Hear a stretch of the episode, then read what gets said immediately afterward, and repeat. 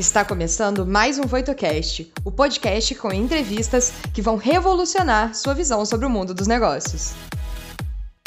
Olá pessoal, sejam todos muito bem-vindos. Eu sou o Júlio Briales, especialista em excelência operacional e transformação organizacional e professor de PCP e administração da produção.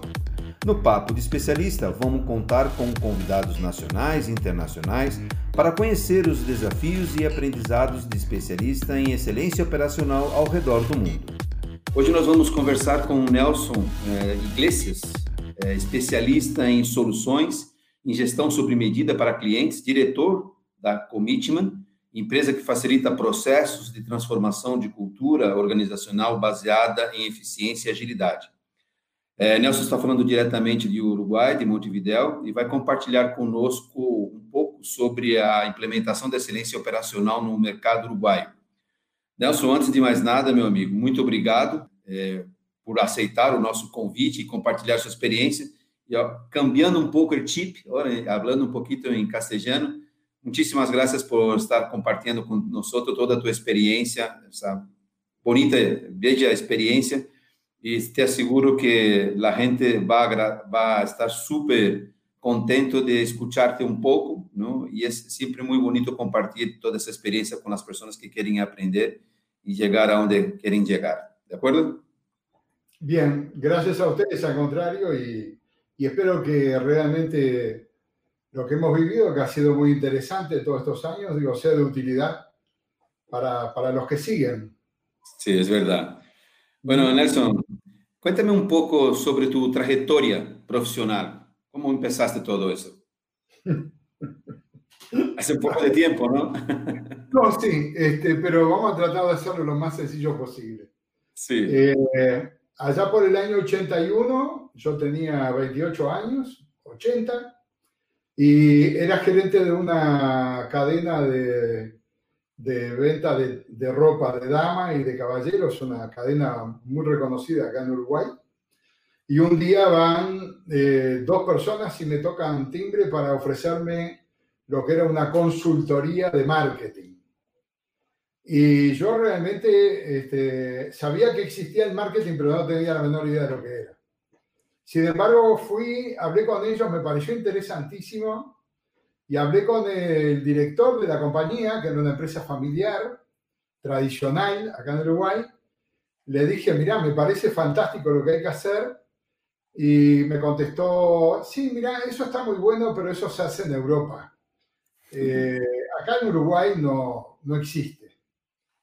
Yo tuve que dejar de lado a estos dos emprendedores y sin embargo, este, me puse a tratar de averiguar y a estudiar y a, hice algún programa de marketing. Cuando tomé contacto con el tema, veo que una vuelta ellos publican un aviso eh, que estaban creando una alianza con Javier Parón Izquierdo, que era un consultor catalán, pero que era el representante para Peter Drucker en América Latina, es decir, en todo lo que era países de habla hispana. Y yo lo llamé y le dije, eh, de alguna manera estoy dispuesto a colaborar, aunque tenga un rato libre, a mediodía, lo que fuera, pero yo necesito aprender y esto es lo que quiero. Bueno, eh, pasaron seis meses, estos dos emprendedores formaron una compañía de consultoría y cayó la crisis del año 82. Si tú recuerdas cuando se rompieron las tablitas en América Latina, eh, unas devaluaciones monstruosas. Eh, la empresa nuestra era una empresa de primera línea y importaba las principales marcas de, de vestir acá en Uruguay, con lo cual importación, devaluación, de 90 personas quedamos 30 y yo salí un sábado, dejé de trabajar y el lunes empecé a trabajar con ellos. Y ahí empezó una aventura que que duró hasta el día de hoy. Pero lo cierto es que estos dos locos, porque fueron los primeros emprendedores de crear una, una consultoría en gestión en Uruguay, a que se sumó este tercero, eh, en el año 81 introdujeron en Uruguay círculos de calidad de Japón. Y ahí comenzó lo que fue la implementación del modelo que hoy podemos llamar modelo Lean, modelo de excelencia operacional, con el modelo Toyota, ¿no es verdad? Que venía de impactar todo el mundo, venía de, de romper el esquema competitivo americano y todas las compañías estaban tratando de acomodarse de alguna forma a una nueva realidad. En ese momento, una empresa americana, precisamente Sudantex, fue la primera que tuvo la iniciativa y se animó a ir adelante con un proyecto de este tipo. Después vinieron dos compañías más, Pailana, una empresa textil y paicueros, una cortiembre uruguaya, que todavía existe, Pailana ya no, y con quien tuvimos un vínculo muy particular, porque Paicueros en el año 85 nos llama a los directores del equipo nuestro y le dice, conocí un equipo brasilero que está muy avanzado, nos gustaría ir juntos a Brasil a un seminario en San Pablo para conocerlo y ver si podemos hacer algo. Ese grupo era el grupo IMAN de San Pablo, Instituto de Movimentación y, Almacenaje de, Materiales, perdonen mi, mi portugués.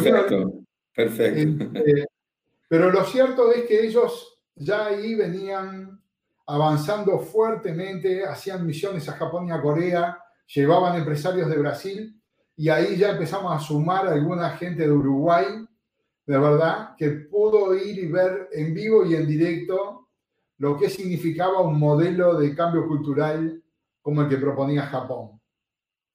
Con la salvedad que cada vez que venían decían, es cierto, en Japón es extraordinario, pero no aplica la realidad latinoamericana y menos en Uruguay. Lo cual también era cierto. Y así armamos con el grupo de, de IMAN visitas a Brasil. Y porque era una realidad más cercana. Y ahí entonces hicimos algunos programas donde empresarios de Uruguay iban a, a San Pablo y visitaban empresas. Y ahí ya era distinto, porque eh, la realidad ya era mucho más cercana. Y empezamos a convencer a algunos casos y a algunos empresarios para eh, caminar, recorrer este camino. Y por lo tanto seguimos avanzando, seguimos incorporando nuevas herramientas. Y yo en el 90 empecé una licenciatura en educación porque necesitaba validar un poco todo lo que había aprendido esos años. Y en el 93-94, cuando la terminé, formé el proyecto de Commitment, que básicamente lo que hizo fue aprender de esos 13, 14 años previos y tratar de generar un modelo de negocios con dos o tres cambios a lo que estaban habitualmente. Un primer cambio era que eh, nosotros decíamos zapatela tus zapatos, es decir, yo veía que las consultoras en general en aquella época todas querían hacer un poco de todo. Y en general uno tiene una especialización y gana prestigio por eso, pero cuando se mete en terrenos que no domina al mismo nivel, eh, muchas veces pierde ese prestigio. Nosotros decimos, vamos a crear un una proyecto que cada uno de los que forme parte realmente domine su terreno. Pero también eh, ya habíamos entrado en contacto con este, implementaciones también en Argentina de Just in Time y con una modalidad de trabajo orientada a resultados. Nosotros veníamos del mundo de la consultoría de gerencia ¿no es verdad? Y yo siempre me acuerdo que un cliente que había gastado alrededor de unos 100 mil dólares ese año, me dice un día, eh, cuando le pregunto, che, bueno, ¿y qué tal, cómo estuvo la experiencia y qué tal los resultados? Me dijo, ah, estuvo bárbaro, pero lo cierto es que aprendimos muchísimo. Bueno, pero ¿y cuánto ganaron con todo eso? Ah, no, no nos fijamos nunca en la plata que ganamos. Lo que importa es que el equipo gerencial aprendió muchísimo. Y yo decía, qué generosos los clientes, ¿no? Que nos pagan lo que nos pagan y no nos exigen resultados. Por lo tanto, el proyecto de Commitment fue un proyecto de especialistas, cada uno en su campo, pero de implementadores. Es decir, todos los que trabajan en el equipo de commitment tienen que demostrar en la práctica que los resultados son los que se tienen que generar. Y así llegamos al día de hoy. Y me adelantando un poco a una pregunta, o sea, ¿cuáles fueron los principales eh, desafíos que encontraste en toda esa tu trayectoria?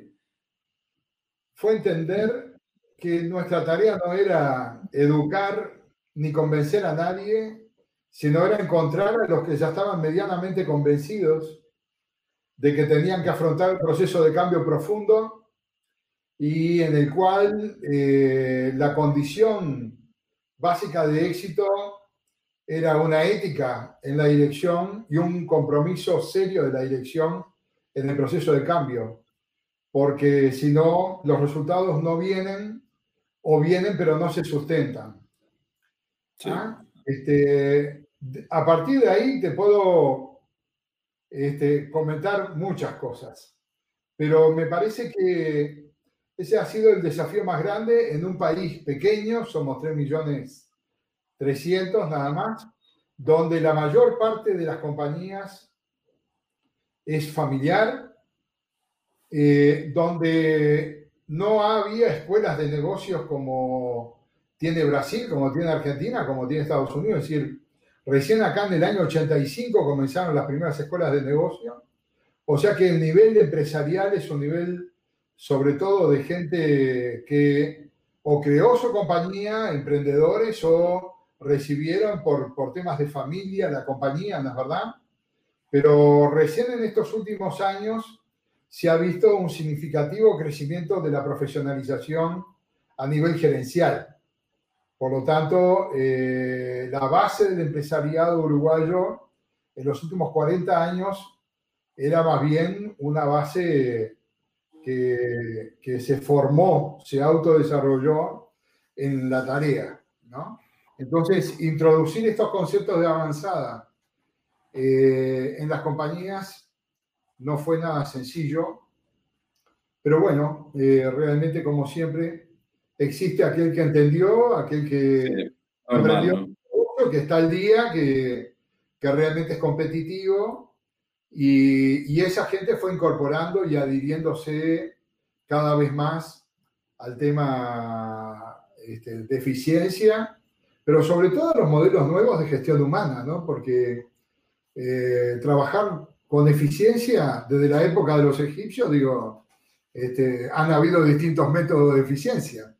El látigo también era un método de eficiencia. Por supuesto. Eh, el tema ahora es cómo logramos la eficiencia incorporando a la gente, que, haciendo participar a todos. Y eso es quizás lo más eh, lo más difícil, pero lo más interesante de todo el proceso de trabajo que hacemos, ¿no? Y con, todo este escenario, ¿cuáles fueron las principales competencias técnicas que tuviste que desarrollar para tu trabajo? Mira, hubo algunas que las, las tuvimos que desarrollar de profeso y otras que las fuimos descubriendo y construyendo a veces casi que sin darnos cuenta. Por ejemplo, fue fundamental el desarrollo de la capacidad de visión estratégica, que no es vinculado solamente a la planificación estratégica, es poder anticiparnos al mercado, poder comprender hacia dónde van las grandes tendencias, porque no te olvides que nosotros estamos en un negocio, en, el negocio del conocimiento en la consultoría, y más de cambio, de cambio organizacional, donde cuando hablamos de cambio organizacional, la mayor parte de las veces no sabemos de lo que estamos hablando. ¿Ah? Nosotros sabemos que es un eslogan y una etiqueta para un producto, pero ¿qué significa cambio organizacional para esa compañía, para ese equipo gerencial, para esos líderes? ¿Qué representa lo que cada uno está dispuesto a dar? ¿Cuáles son los valores que lo sustentan? ¿Hasta dónde están dispuestos a llegar? Todo eso forma parte de lo que llamamos cambio organizacional. ¿Y, hacia dónde vamos? Y yo te pregunto, ¿cuántos hoy son los empresarios que tienen claro hacia dónde van sus negocios? En un momento donde el COVID nos anticipó el futuro y nos puso por delante de una pantalla que en la película habíamos calculado verla dentro de dos, tres, cuatro o cinco años. Y resulta que nos estalló en la cara. Entonces, hablar de visión estratégica implica eh, haber podido identificar las grandes variables, los grandes drivers del cambio a nivel mundial, a nivel de, de codificarlos a nivel de cada negocio y poderlo bajar a la realidad de cada compañía, entender su nivel de madurez en lo que hace al grupo humano, porque también la responsabilidad de ayudar a un cambio cultural implica tomarlos donde están, ¿de verdad? Y a cada cuota parte de la compañía, porque cuando tú tomas una compañía, la compañía no es homogénea tampoco. Y a cada subcultura, porque no es lo mismo la cultura gerencial que la cultura de la fábrica, que la cultura de la administración, que la cultura de la venta y poderlos tomar de donde están y llevarlos todos juntos en un periodo a un nivel de comprensión, de compromiso compartido, de verdad, y de creación de una nueva realidad, pero que ya los integra a todos de alguna forma. Entonces, eso fue un desafío muy grande y es algo que lo fuimos descubriendo y construyendo y que no para nunca y al contrario. En estos años eh, ha sido todavía mucho más complejo porque sabemos que los cambios van a ser muy fuertes, sabemos que muchos cambios que se van a dar todavía no nacieron, pero que nos van a estallar en la cara en corto plazo, ¿es verdad? Sí. Eh, en fin, es un momento apasionante para el que tiene el gusto y el coraje de afrontarlo, ¿no? Ok. Eh, hablando un poco, como, como, comentaste, de cambio cultural. Entonces, Nelson, tú tienes una buena experiencia ¿no? trabajando en cultura organizacional, ¿no? Y la pregunta es, ¿cómo involucrar a los empleados o los participantes en la jornada Lean eh, para buscar el cambio cultural eh, en las empresas para una cultura de mejora continua? O sea, la transformación cultural es muy fuerte, pero ¿cómo involucrar a estas personas? Unos años atrás estábamos haciendo un mapeo de cadena de valor, un value stream mapping, en una compañía que era proveedora de Toyota Argentina. Y cuando terminamos, vino el director general de la compañía y como es usual, por lo menos acá en Uruguay, el equipo que participó en el trabajo le presenta a las directoras y a los gerentes los resultados. Fue tan extraordinario el resultado que el director lo felicita y les dice, realmente me impresiona mucho eh, la calidad de las respuestas, el corto plazo que lo encontraron, eh, es una verdadera contribución y fue realmente valiosísimo. Eh, había una chica sumamente motivada y sumamente comprometida y era un tractor que quería hacer y quería implementar y, eso es bastante común, pero resulta que esta chica era la líder del sindicato de la empresa, en un sindicato que no era sencillo, y eso acá en Uruguay no era tan común. Pero entonces el director le dice, bueno, ¿y, ¿y, cómo fue que se dio esta situación en la que conseguimos de ustedes una contribución tan significativa? Y ella le dijo de una manera muy sencilla, dijo, mire, a partir del momento que ustedes crearon condiciones para que nosotros pudiéramos decir lo que pensamos, lo que sentimos y lo que sabemos. Porque hasta ahora la norma en esta compañía era los jefes estamos para pensar y ustedes están para trabajar. Entonces es muy sencillo darle, generar la participación de la gente. El management tiene que respetar realmente a la gente, sentir que puede haber una contribución genuina y generar espacios para que ese conocimiento aparezca. Y con más de 100 varios stream realizados, podemos decir con total certeza, con total certeza, que no se necesita más nada. Ah, perdón, se necesita algo más. Se necesita que cuando los directores vayan a valorar el trabajo, lo hagan con sinceridad. Que no sea un discurso más de nuestra gente, lo valioso. No es un discurso para la tribuna. Protocolar, ¿no? Realmente que hay un reconocimiento sano y serio. Y la otra cosa que es clave es que eh, de la lista de 10, 15, 20 acciones que tú sabes muy bien que normalmente quedan, de las cuales hay una amplia mayoría a veces que son eh, tareas de alto impacto y cero inversión, cero inversión, y de alto impacto en la compañía y en el voto online, haya una decisión rápida de respaldar un plan de acción y se implemente. Porque en Uruguay, yo no voy a hablar del resto porque no lo conozco, pero sé que en, Brasil de repente puede ser distinto, pero en Uruguay eh, muchas veces las decisiones son muy lentas y entonces rápidamente la gente vuelve a decir, eh, a ver, esto es lo de siempre, nos hicieron trabajar, nos pidieron nuestra opinión para después no hacer nada. Una vez que le damos el espacio a la gente, la gente participa, se sube y después nunca se baja si el management le crea las condiciones. Y es fantástico la evolución. A los pocos meses miran para atrás y es otra compañía. Hay mucho más. Comparto, contigo esa experiencia, o sea, eh, es fundamental que la dirección esté involucrada para hacer para apoyar ¿no? el cambio cultural. Y no, hay, y no hay distinción. Empresas grandes, chicas, familiares, profesionales, públicas, privadas, gobierno. En todos lados hemos encontrado compromisos de directores, de líderes, y cuando eso se consiguió, los resultados son los mismos en todo tipo de compañía. Cuando no lo, cuando no lo tenés, los resultados son los mismos también en todo tipo de compañía. No pasa nada, o peor, se pierde la oportunidad porque la gente siente que se, se la engañó una vez más. ¿Ah? Y estos son temas serios.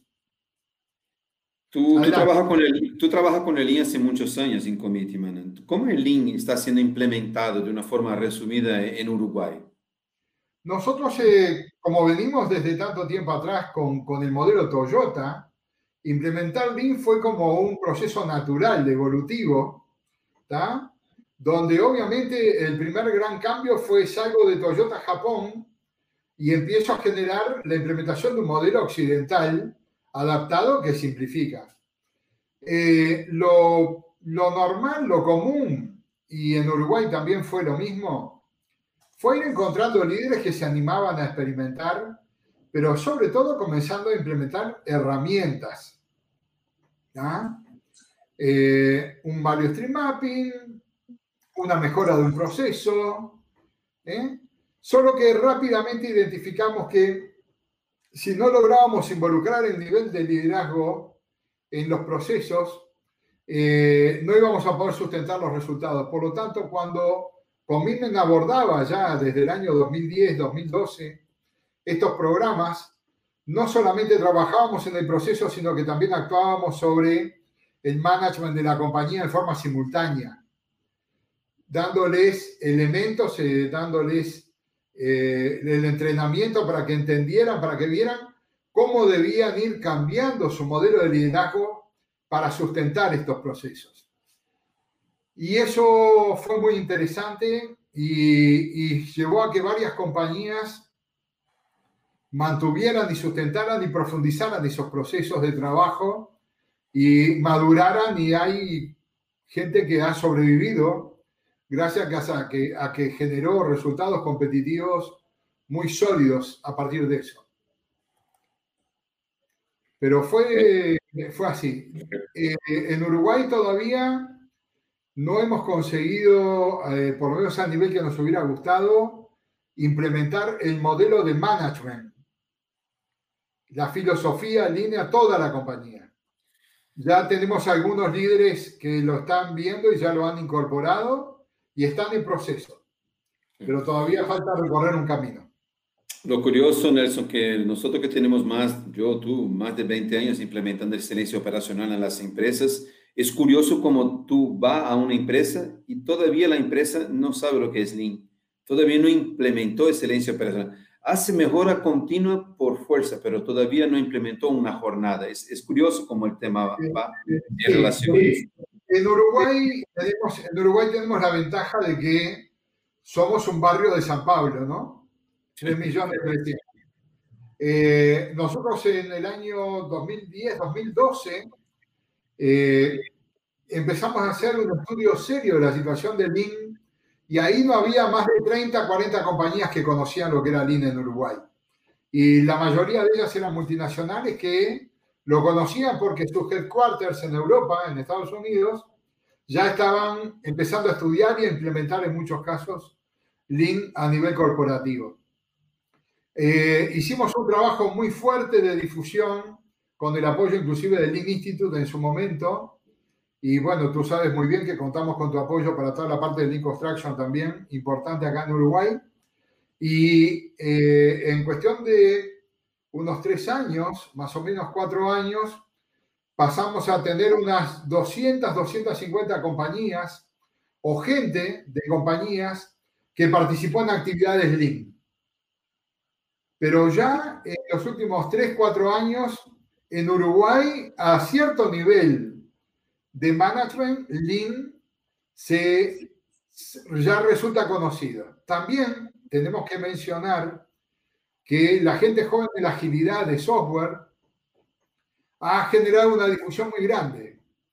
Y si bien eh, muchas veces vamos a encontrar que parece ser que la agilidad descubrió Lean, a pesar de que es un, un hijo de, todo el proceso, eh, lo cierto es que ellos han difundido mucho también a través de la agilidad la filosofía Lean y eso en la sumatoria, de verdad, ha generado una masa interesante de la mano de gente que viene hoy formada ya en facultades, que han hecho carreras, que por lo tanto ya las materias estas están incorporadas en las carreras, tú lo sabes muy bien porque ha dirigido muchos años carreras académicas de operaciones, y por lo tanto hay una masa de gente joven que se está incorporando a los puestos de liderazgo que ya viene por lo menos con un conocimiento teórico ¿no? de lo que es la filosofía y la metodología. Por supuesto, cuando van a una compañía y ven los resultados, eh, ahí son rápidamente socios para facilitar implementación. La gente joven lo toma con mucha fuerza, con mucho entusiasmo, y ellos son, como todo, la esperanza de que esto se consolide en corto plazo. El otro gran socio que tenemos es el mercado. El mercado que hoy ya no deja oportunidades para la ineficiencia. ¿no? hablando, un poco, hablando un poco del mercado, Nelson, perdón que te, que, te corte, pero ¿cómo, está, ¿cómo se está adaptando al abordaje frente al COVID-19 eh, en, en, Uruguay? ¿Cómo se está adaptando mira, a la situación? Eh, mira, eh, como en todos los casos, los problemas para unos son oportunidades para otros. Muchas compañías se están quedando por el camino, pero no importa el rubro, todas las compañías que ya venían con procesos de cambio avanzados, que ya venían implementando Lean, que venían implementando agilidad, en realidad lo que lograron fue consolidar procesos de cambio y ganar espacio competitivo frente a un sector de negocio que si no estaba a esa altura, en muchos casos no tuvo tiempo para reaccionar. Y eso es un gran aprendizaje, ¿ah? porque eh, esta situación nos estalló en la cara. Y por lo tanto, eh, el que ya estaba con una actitud, con una disposición, con un aprendizaje con respecto a todas estas herramientas y, forma y filosofía de trabajo, tenía una ventaja y esa ventaja ahora se multiplicó. Hubo compañías que no pararon, hubo compañías que no sintieron, no sintieron el impacto en la eficiencia. Al contrario, son más eficientes ahora que antes. Y de la misma manera, hubo compañías en algunos sectores que este problema los benefició. Y por lo tanto, eh, en esas compañías perduran hoy la mayor parte de los jugadores, porque aún siendo parte de un modelo tradicional de gestión, ¿no es verdad? Si estaban sólidos y bien, mantuvieron ese negocio sano y vivo porque el COVID los fortaleció. Es decir, hay una cantidad de rubros que eh, esta situación benefició en base a una cantidad de sectores. Toda esa gente realmente se vio, se vio beneficiada y hoy se sostiene, pero ya se dieron cuenta que eh, podían perfectamente este, profundizar y ser mucho más competitivos con mucho menos recursos y con mucho menos esfuerzo. Es decir, aquellas compañías que no adoptaron Lean todavía, ya tienen claro de que el Lean es un camino porque eh, el mensaje estaba en el mercado. Con Lean se puede hacer mucho más con menos. Con Lean se pueden encontrar resultados concretos y ellos hoy lo vivieron en carne propia. Lamentablemente, en muchas compañías eso significó reducción de puestos de trabajo. Pero aunque te parezca mentira, hay muchos casos que tenemos cercanos de empresas que redujeron su plantilla 10, 20, 30% para descubrir que podían continuar vendiendo igual o mejor que antes. Empresas que venían perdiendo dinero, que dieron vuelta y quedaron en línea, sino ganando algo de dinero a partir de esta situación. Aprovecharon para mejorar. Bueno, Nelson, para, para, finalizar nuestra entrevista, nuestro papo de especialista, ¿qué sugerencia eh, dejaría a quien desea dar los primeros pasos de carrera como tú, tú seguiste? ¿Tú te refieres al negocio de la consultoría? O, un, especialista que eres, eh, un hombre de negocio, un hombre que tienes una consultoría, una persona que ha hecho eh, varias transformación organizacional. O sea, ¿qué sugerencia tú puedes dejar para una persona que está empezando su carrera? Bien, mira, me gustaría poder hablarle desde la perspectiva de alguien que sobrevivió 40 años en un negocio muy difícil, en un mercado muy pequeño. Y yo te diría que la primera cosa que diría es el cliente en el centro de las decisiones.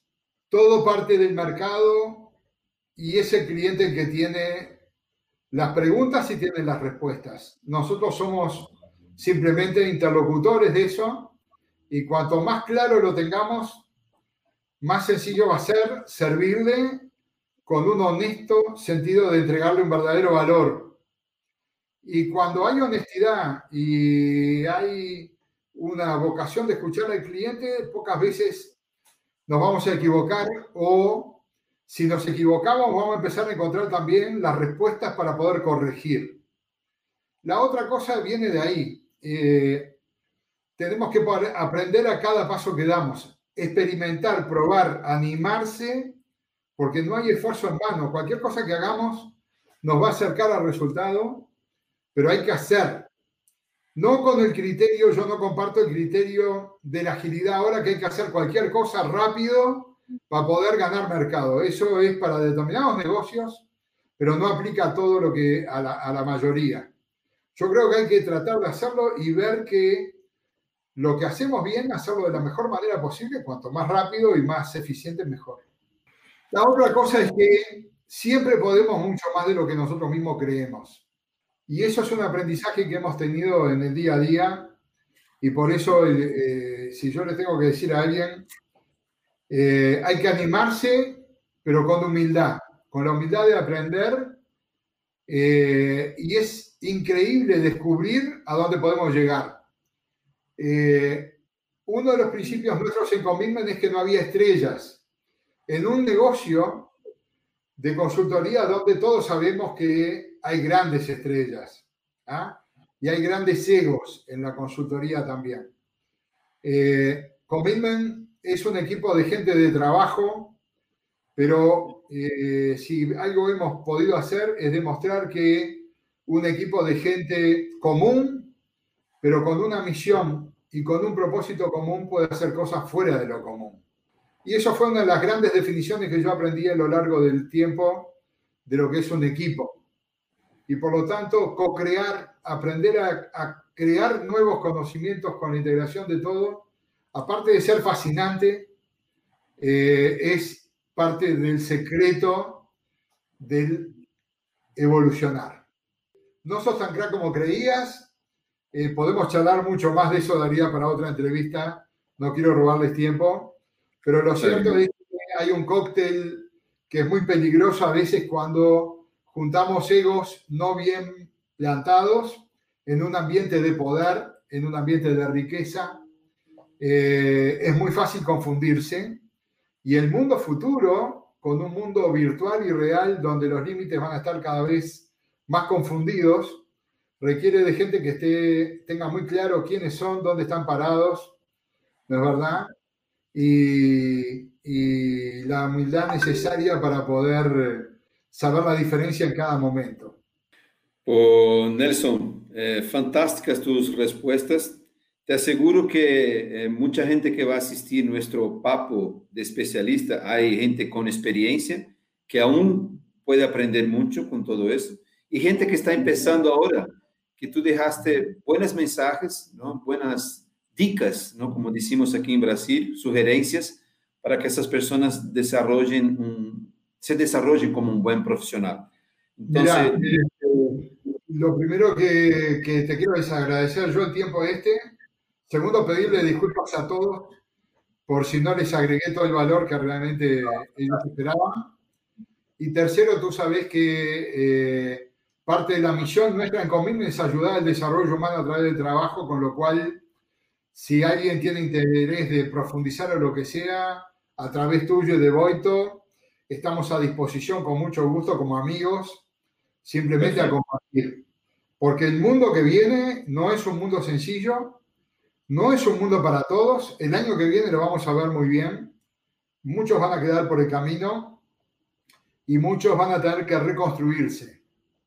Y bueno, ahí tenemos un espacio muy grande para cumplir la misión de, de ayudar porque realmente el mundo futuro es un mundo hermoso, pero más difícil que el que, del que venimos. ¿Bien? Ok, Nelson. Muchísimas gracias, de nuevo por compartir tu vasta experiencia aquí en nuestro papo de especialista. No sé si tú sabes lo que es papo de especialista, es como una charla, ¿no?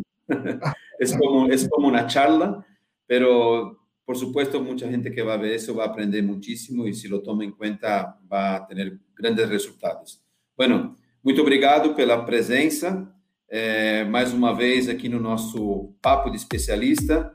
Logo, logo vamos ter outros especialistas. Nos vemos na próxima. O que você achou do episódio de hoje? Não se esqueça de dar o play no próximo e nos seguir na sua plataforma de podcasts favorita para não perder nenhum episódio novo. Ah, você também pode nos seguir nas redes sociais. Os links estarão na descrição desse episódio. Nos vemos em breve. Até lá!